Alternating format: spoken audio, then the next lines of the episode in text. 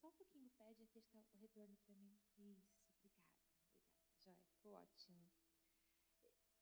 Faz algum tempo que, quando eu sei que eu vou trazer a palavra, e é algo muito do Senhor que vem e eu não tinha vivido não, essa experiência há tempos atrás, eu tenho vivido isso. O Senhor vem de uma forma muito clara e ele, eu não sinto, mas ele fala exatamente o que é para eu falar. E é, é, engraçado porque você escutar, você fala, fale sobre isso. Mas Jesus, como assim? E aí durante a semana, é, em lugares diferentes, em horas diferentes, o Senhor vai derramando algumas coisas e falando algumas coisas de de jeitos diferentes. E eu estava vindo para o culto dos jovens ontem e eu falei para o pastor assim: Maridinho, Jesus acabou de fazer o finalzinho aqui, aqui no carro, porque ele faz todas as coisas. E quando ele traz para a nossa vida algo, nós precisamos pensar e refletir. Eu quero começar fazendo algumas perguntas para você. Até onde de verdade você acredita no amor de Deus sobre a sua vida? Até onde, de verdade, olha que eu coloquei, até onde, vírgula, de verdade você acredita no amor de Deus sobre a sua vida? Até onde, de verdade, você confia em Deus? Até onde, de verdade, você confia em Deus? Vai respondendo aí até onde de verdade você se mostra para Deus. Até onde de verdade você se mostra para Deus. E o nome que o Senhor colocou no meu coração foi Naamã. Naamã, um homem que sofria de algo muito terrível. Eu quero que você vá lá para segundo Reis, o segundo livro de Reis,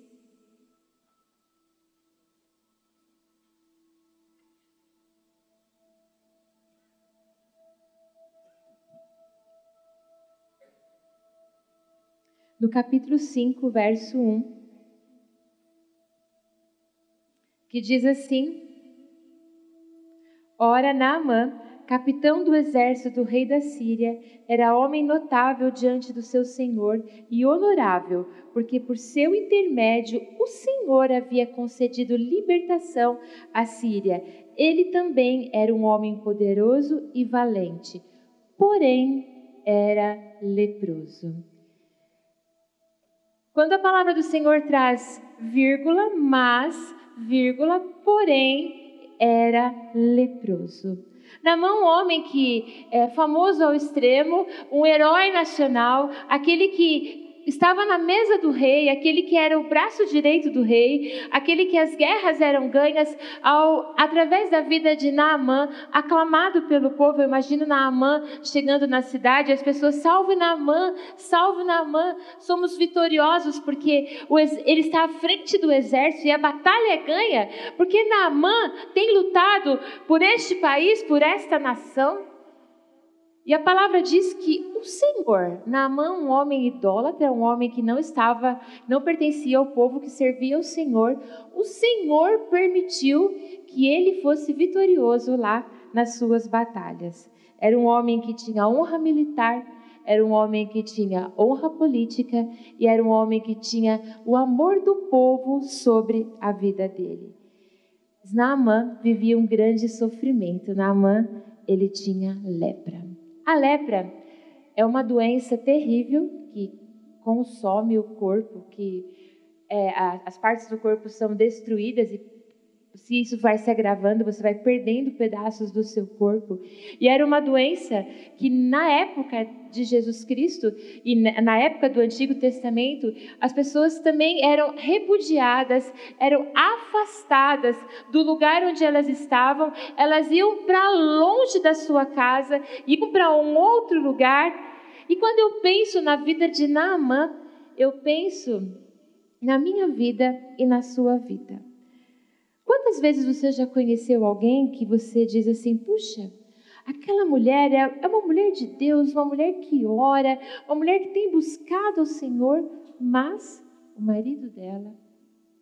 Aquele rapaz, como ele está firme na igreja, como ele tem buscado ao Senhor, como ele é envolvido com as coisas do Senhor, mas vive desempregado.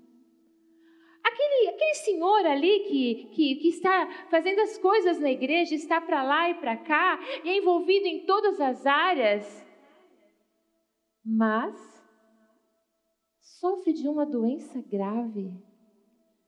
Aquela família lá, muito envolvida na igreja, faz todas as coisas, envolvidas na sociedade, todas as pessoas dessa família têm uma relevância enorme para a comunidade, mas tem uma história de vida tão triste. Quando eu olho para mim e para você, muitas vezes nós fazemos grandes coisas e, e temos é, pessoas que olham para a gente e, e, nos olham entendendo que somos relevantes para ela, para elas, que fazemos diferença. Mas nós sabemos que existe uma vírgula e um mas. E Naamã era esse homem que buscava a cura, que eu imagino Naamã chegando na casa dele, e eu imagino ele cheio de roupa com seu, seu é, sua armadura, ou, ou não sei como era a característica da roupa do exército, exército sírio. E aí ele tirava toda aquela, aquela indumentária toda, e ele não sei se se olhava no rio ou se olhava em algum lugar que refletia a imagem dele, e a imagem que ele via era de um corpo apodrecendo, de um corpo cheio de feridas, de um corpo que ele precisava esconder, porque ele não podia se mostrar a ninguém, porque a fama dele era de alguém muito especial, muito notável, e aquela lepra não poderia ser vista por ninguém. Muitas vezes nós caminhamos na nossa fama que não corresponde à verdade da nossa vida. Ontem eu estava mexendo no almoxarifado e eu precisava pegar uma caixa bem alto. E a escada que está no almoxarifado é uma escada que precisa clamar o sangue de Jesus quando você sobe nela, porque é uma escada estranha. E os irmãos me conhecem, eu sou a primeira lá, precisa pegar lá, quem que vai subir a escada? Sou eu. E aí uma, uma voluntária fez assim, pastora, não sobe não, que a tua fama é de desastrada. Essa fama corresponde à realidade. Compreenderam o que estou querendo dizer? A fama de desastrada, e eu sou desastrada de fato. Mas muitas vezes nós criamos uma imagem e nós nos fazemos importantes, notáveis e relevantes para outras pessoas. E vivemos uma vida que parece ser tão considerável para toda uma sociedade, mas quando eu chego em casa, quando eu estou sozinha, ou quando você está sozinho e eu tiro a minha roupa, eu percebo que no meu corpo a lepra é algo que consome a minha alma e que tem feito a tristeza tomar conta do meu coração. Naamã, ele escutou falar de um profeta chamado Eliseu. E ele ficou sabendo através de uma garota, uma garota que trabalhava, uma garota escrava, que foi levada como refugiada de guerra, como presa de guerra, para a casa de, de Naamã como escrava, uma moça de Israel ali. E aquela moça judia falou, comentava. Eu imagino na hora que ela lavava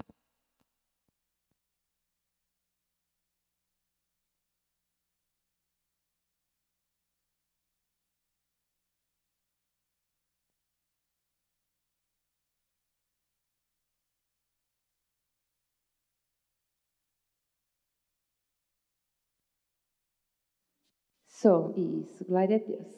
Irmãos, eu me senti tão desamparada em um minuto, não sei o que aconteceu. Todo mundo sobe rápido, de repente todo mundo ficou olhando. Eu falei, meu Jesus. É, aquela moça fazia suas atividades na sua casa, lá na casa da sua patroa. Eu imagino que ela falava assim: fala para fala o Senhor, Fala para o Senhor Naamã que na minha terra tem um profeta, que na minha terra tem um homem que quando ele coloca a mão, quando ele move as águas, quando ele faz as coisas, acontece cura. Eu imagino a mulher de Naamã, que conhecia muito bem a lepra de Naamã, porque as pessoas que estão perto da gente, na nossa intimidade, conhecem muito bem a nossa lepra. Muito bem. E aquela mulher dormia com um homem leproso. E aquela mulher escutava as histórias daquela menina. E eu imagino como uma mulher desesperada em ver o marido curado, ela falava incessantemente para Naamã ir atrás do profeta. E um dia Naamã tomou coragem. E o profeta naquele tempo, ele era tipo um servo lá do palácio real. Ele era considerado ali como um empregado. E Naamã pegou na mão um homem rico, foi lá, e ele separou dinheiro e muitas riquezas para dar para aquele homem ali, para o profeta Eliseu, para que ele fosse curado. Chegando lá, diante do profeta, o profeta não fez um sai curado, não fez, porque ele imaginava isso. Ele mandou Naamã dar sete mergulhos num rio. E um rio que, diante dos rios da Síria, era um rio sujo, um rio que não agradaria a Naamã estar mergulhando naquele rio. Naamã não gostou daquilo, mas ele tinha pessoas de sabedoria ao seu lado e as pessoas orientaram ele: faça. Se o profeta está falando, o que, que custa? Você já está aqui. Você já está aqui mesmo atrás da cura, você já está aqui para ser curado. Faça isso mesmo. Mergulhe, se, se, se banhe nessa água e vamos ver o que acontece. E é interessante que na história, Naamã vai, ele se banha nessa água e dá os sete mergulhos ali. E ali ele é curado e ele quer honrar a vida do profeta, ele quer trazer honra e ele deposita os valores na mão desse profeta e o profeta diz que não. E quem caminhava com esse profeta era um rapaz chamado Geazi. E Geazi encheu o olho, caminhava com o profeta, via milagre, caminhava ali junto e encheu o olho quando viu o dinheiro. E na hora que o Naamã foi embora, ele foi correndo atrás, inventou uma história, catou o dinheiro de Naamã, dizendo que era para ele lá para o pro, pro, pro profeta Eliseu. E o que aconteceu? Eliseu, quando voltou e conversou com o profeta, ele ficou leproso e toda a sua família. Essa é a história de Naamã. E quando o Senhor falou para mim sobre Naamã, ele falou de pessoas que talvez seja esse o retrato da sua vida. Nessa história nós temos personagens notáveis, que são pontuais na sua atitude. Eu quero pensar nessa garotinha que trabalhava na casa de Naamã. Eu penso em chamá-la a menina do melhor minuto seguinte. A menina que acertou o minuto seguinte. Aquela garota, ela foi presa, arrancada da sua casa, ela foi tirada do seu convívio familiar e ali ela estava diante de uma família que não era sua família, fazendo um serviço pesado, braçal. Talvez ela viesse de uma de uma família boa, onde a mãe dela levava cafezinho na cama para ela e fazia o doce, o pudim, a comidinha que ela gostava, e de repente, da noite para o dia, ela tem que trabalhar de escrava. Mas aquela garota, no minuto seguinte, que ela foi humilhada, foi roubada como escrava, ela decidiu perdoar e dar a volta por cima e entender que Deus era a vida, Deus era na vida dela e ela precisava derramar amor em volta das pessoas que estavam ao seu redor. Eu imagino aquela garota no começo, quando chegou na casa de Naamã, muitas vezes chorando, muitas vezes lá entristecida por estar longe da sua família, mas a garota do melhor minuto seguinte decidiu pela melhor parte. A questão da nossa vida é o minuto seguinte. E é por isso que Naamã entra na nossa história. O que você faz quando você é atropelado nas suas emoções? O que você faz quando alguma coisa acontece que sai do seu controle? O que você faz quando alguma coisa ocorre na sua vida que a dor é tão grande e você não sabe o que fazer com aquela dor e, e, e como reagir, como resolver aquela situação? E na maioria das vezes nós não agimos como a, a nossa garota do melhor minuto seguinte.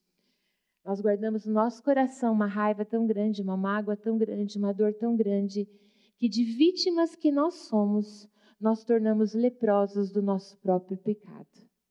Porque essa mágoa, essa dor, ela começa a trazer uma lepra muito grande. Só que nós continuamos a fazer as mesmas coisas que nós costumamos fazer E aí que vem o casaco, e aí que vem a, a roupa, que vem a, a, armadura, que vem o capacete, que vem os adereços, que vem as medalhas, que vem a necessidade de fazer coisas para que, que eu seja relevante na sociedade, que vem a necessidade de que eu fazer coisas na igreja, para que as pessoas vejam o quão importante, o quão notável eu sou, o quão, o quão perto de Deus as pessoas imaginam que eu esteja, porque eu estou muito longe de Deus, porque eu estou como leproso. E a pergunta nessa noite: você tem coragem de verdade de tirar a sua roupa diante de Deus?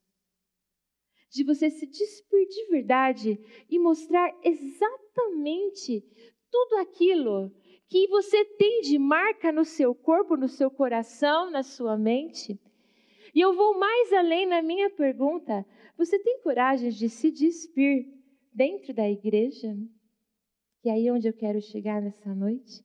Você tem coragem de se despir, de ser de verdade, de chegar aqui num lugar, nesse lugar, e de verdade é, apresentar as suas lutas, e entender que é um lugar de conforto para você apresentar as suas próprias lutas, porque o outro tem luta diferente e ele vai te ajudar na sua área e você vai estar ajudando ele também em outras áreas e nós como igreja vamos caminhar de fato juntos. Provérbios 10 no versículo 9, dá uma corridinha lá, na primeira parte.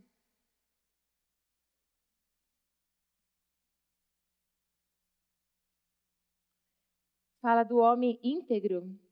Diz assim: aquele que caminha corretamente, caminha seguro. A NVI diz aquele que caminha com integridade, caminha em segurança.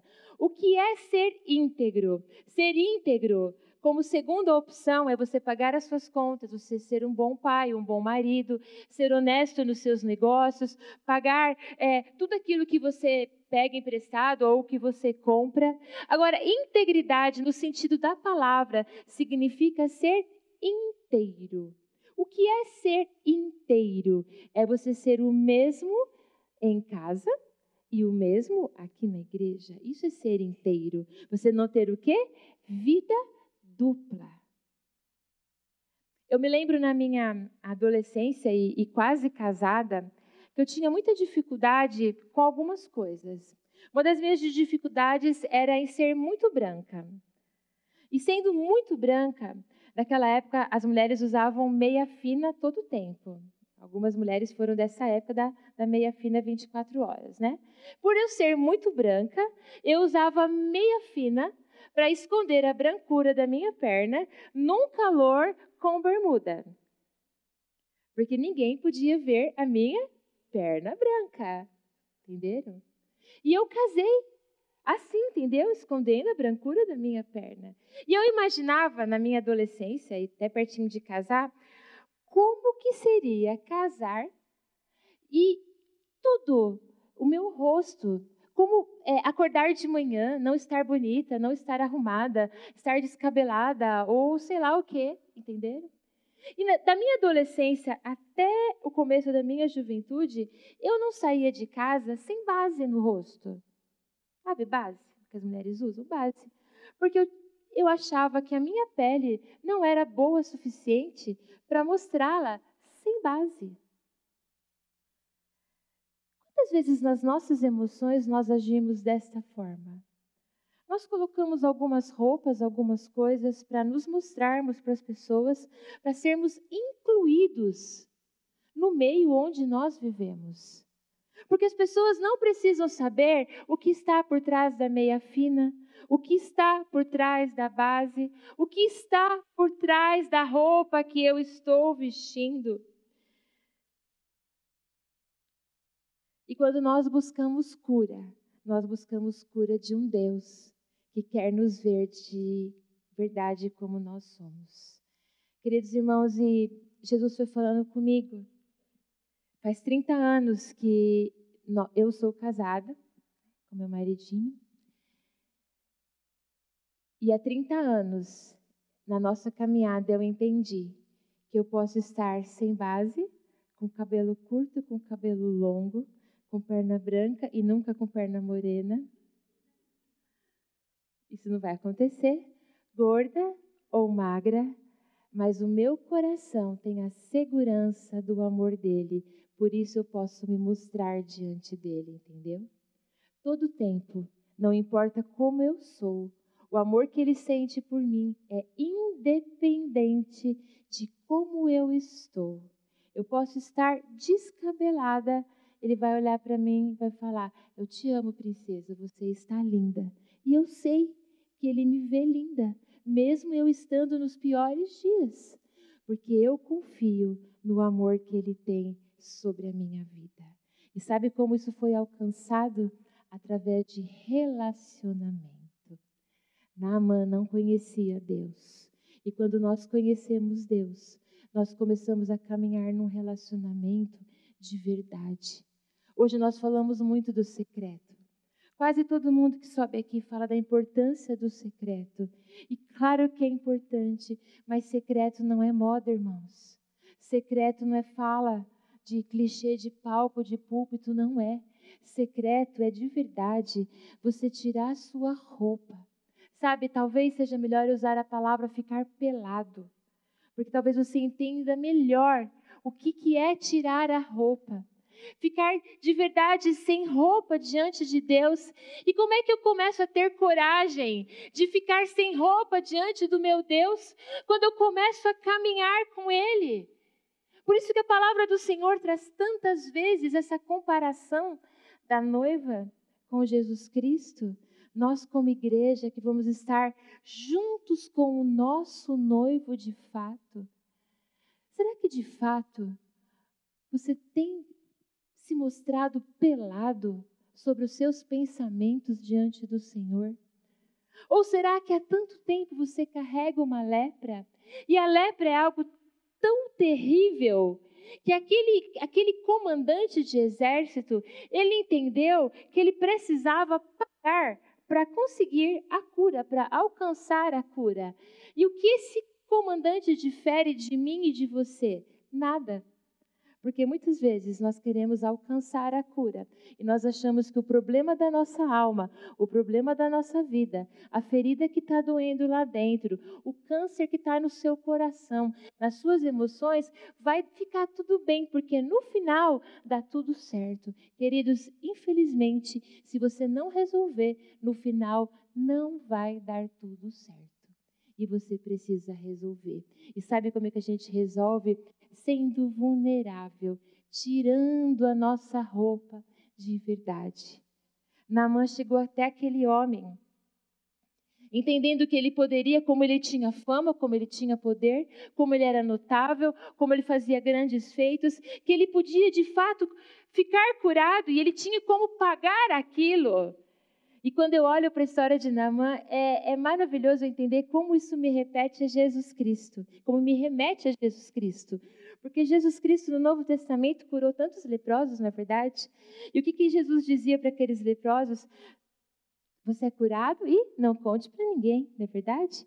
E aqueles homens eram curados ali de baseada, leprosos curados, porque eles eram tocados por Jesus Cristo. E o que é mais interessante, que quando nós olhamos para o Novo Testamento, nós encontramos um Jesus que alcança o leproso. E quando nós estamos no Velho Testamento, nós olhamos um general que quer alcançar o profeta, que quer alcançar a cura. Querido, quando você se despir, quando você tirar a sua roupa e mostrar de verdade quem você é, você não precisa alcançar nada, porque Jesus já te alcançou.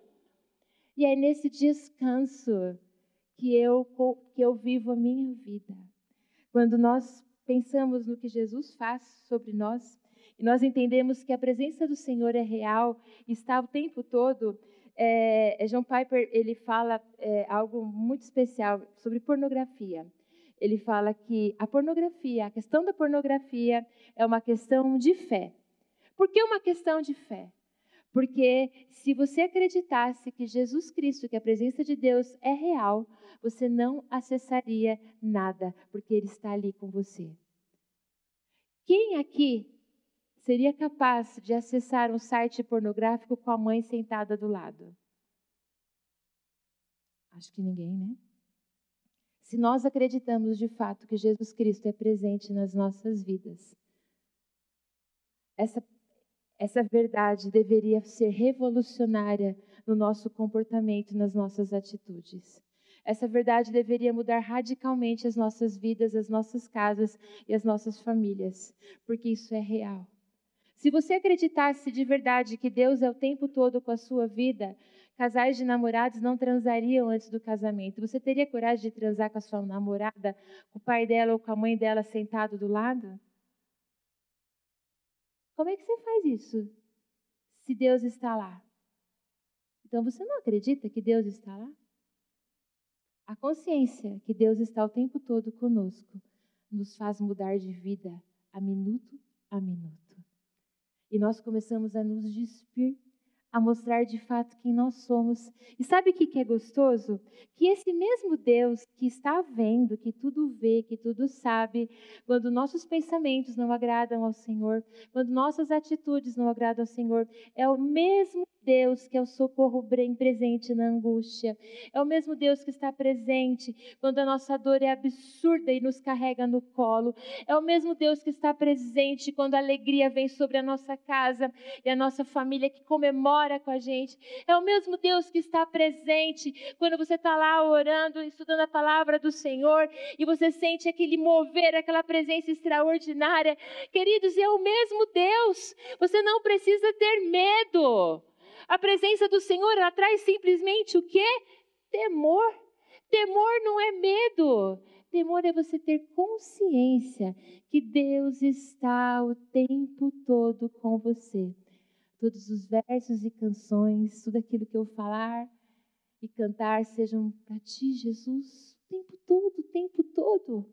Namã foi um homem que escondia a sua doença. E os anos iam passando e aquele, aquela podridão ia tomando conta do corpo dele. E quando eu olho a história de Naamã, que me leva a, a um Jesus do Novo Testamento que cura leprosos, me remete também lá para Apocalipse, quando o Senhor escreve a igreja de Sardes. Você vai lá para Apocalipse no capítulo 3, lá no verso 1. A igreja de Sardes era, Sardes era uma cidade conhecida como aquela que descobriu algo extraordinário. Sardes descobriu a pintura em tecido. Eles eram capazes de estampar tecido, sabe? Uma técnica, claro, muito simples, com certeza manual, mas Sardes era considerada a cidade da moda, a cidade da roupa. Então, a, cultura daquela cidade era de roupas bonitas, de roupas diferentes, de roupas que chamavam a atenção, porque ninguém tinha as roupas daquela cidade, mas a cultura da roupa entrou na igreja de Sardes. Olha lá, Apocalipse 3,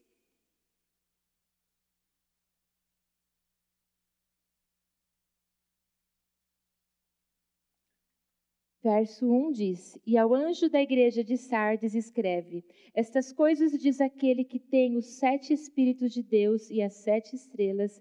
Eu conheço as tuas obras, que tens um nome de que vives e estás morto.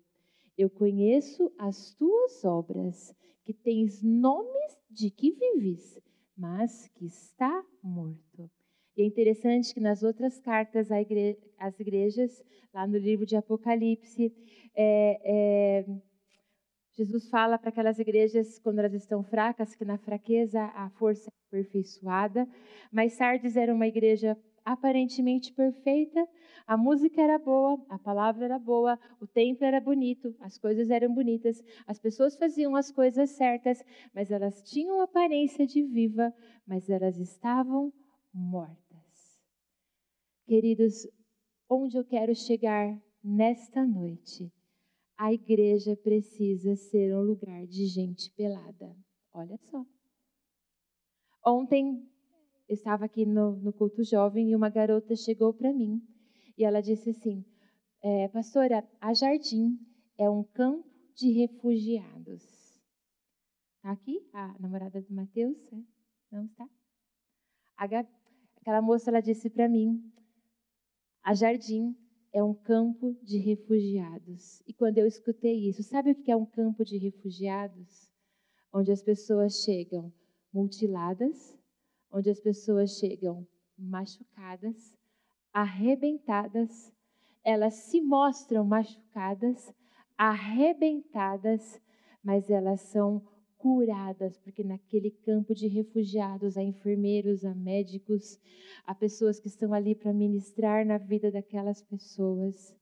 A história de Naamã nos impulsiona, caminhando pelo Novo Testamento, terminando lá no livro de Apocalipse, a vivermos uma igreja onde nós possamos ser de verdade, sejamos de verdade confortáveis para mostrar quem nós somos, o que se passa no meu coração. É, vem cá, Renan. Vem cá um pouquinho. Isso. Cadê o Igor? Vem cá, Igor.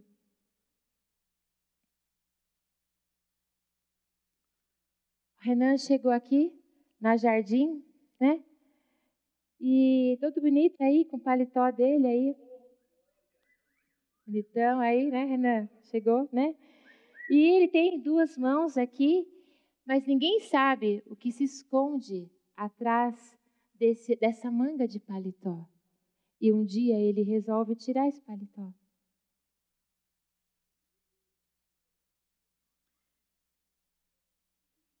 Só que ele ainda tem uma. Vai tirar a camisa, não, pode ficar sossegado. Ele vai erguer as mangas da camisa porque ele ainda tem uma camisa ali. E quando ele começa a erguer, sabe o que a gente começa a perceber? Que o Renan não tem braço, que o braço dele é mecânico e que não é dele. E aí a gente tira o braço, tira o outro braço, e ele mostra para a igreja onde ele está que ele não tem braço. Não tem braço.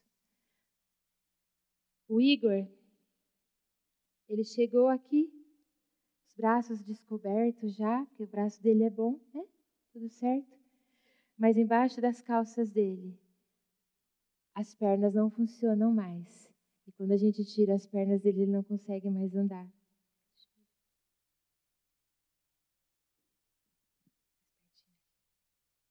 Mas o Igor, ele pode alcançar esse copo de água você pode se abaixar. E o Igor pode ser aquele que dá água para o Renan. Tá entendendo, gente?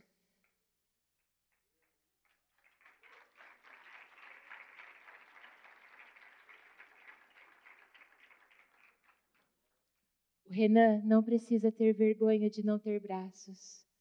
O Igor não precisa ter vergonha de não ter pernas porque os braços do Igor são os braços do Renan, as pernas do Renan são as pernas do Igor. Estão entendendo? Isso é igreja. A igreja precisa ser um campo de refugiados pelados, onde se mostram de verdade como são. Obrigada, meninos. Quero pedir que os meninos do louvor subam aqui. Queridos, eu quero dizer nesta noite. Eu estou pedindo para os meninos subirem, porque eu preciso de um, de um tangedor aqui, de pessoas tocando, sabe? Porque eu creio que muito mais do que um som por baixo do que eu estou falando, eu creio no poder sobrenatural da música diante da libertação que precisa ocorrer na sua vida. Talvez nesta noite você está aqui e algumas coisas precisam aparecer na sua vida.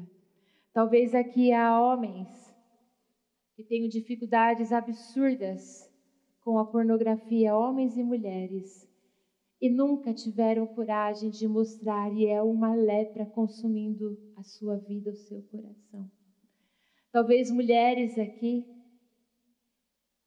que sofreram absurdos na sua infância ou na sua adolescência e carregam dores incríveis e absurdas, dores incríveis, não, dores terríveis no seu coração. E amargaram por conta disso e vivem em volta de muita roupa, de muita roupa, porque a lepra tomou conta do seu coração. E eu quero que nesta noite, Jesus disse para mim de uma forma muito clara: a Igreja Jardim, assim como o Brian disse com propriedade esta manhã.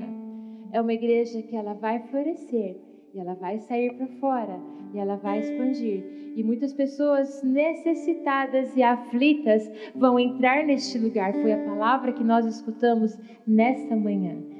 Que pessoas sem braço, pessoas sem pernas. A pergunta que eu te faço nesta noite. Eu quero que vocês toquem e não precisa se preocupar com a afinação. Vamos Quero que vocês estejam ali, na dimensão e discernimento da presença do Senhor aqui neste lugar. Porque o Senhor está aqui neste lugar. O Senhor, Ele está aqui. Porque Ele está no seu coração, com, através do Espírito Santo, fazendo de tal forma que os seus olhos sejam abertos, para que você tenha coragem de tirar o seu casaco e talvez mostrar a falta de braço, a falta de perna Talvez mostrar a tua fraqueza, a tua dificuldade. Porque de fato a igreja precisa ser este lugar. E a pergunta que eu te faço agora, eu quero que você, igreja, não feche os seus olhos agora. Olhe para mim nesse minuto, por favor. Você, como igreja, você está preparado para abraçar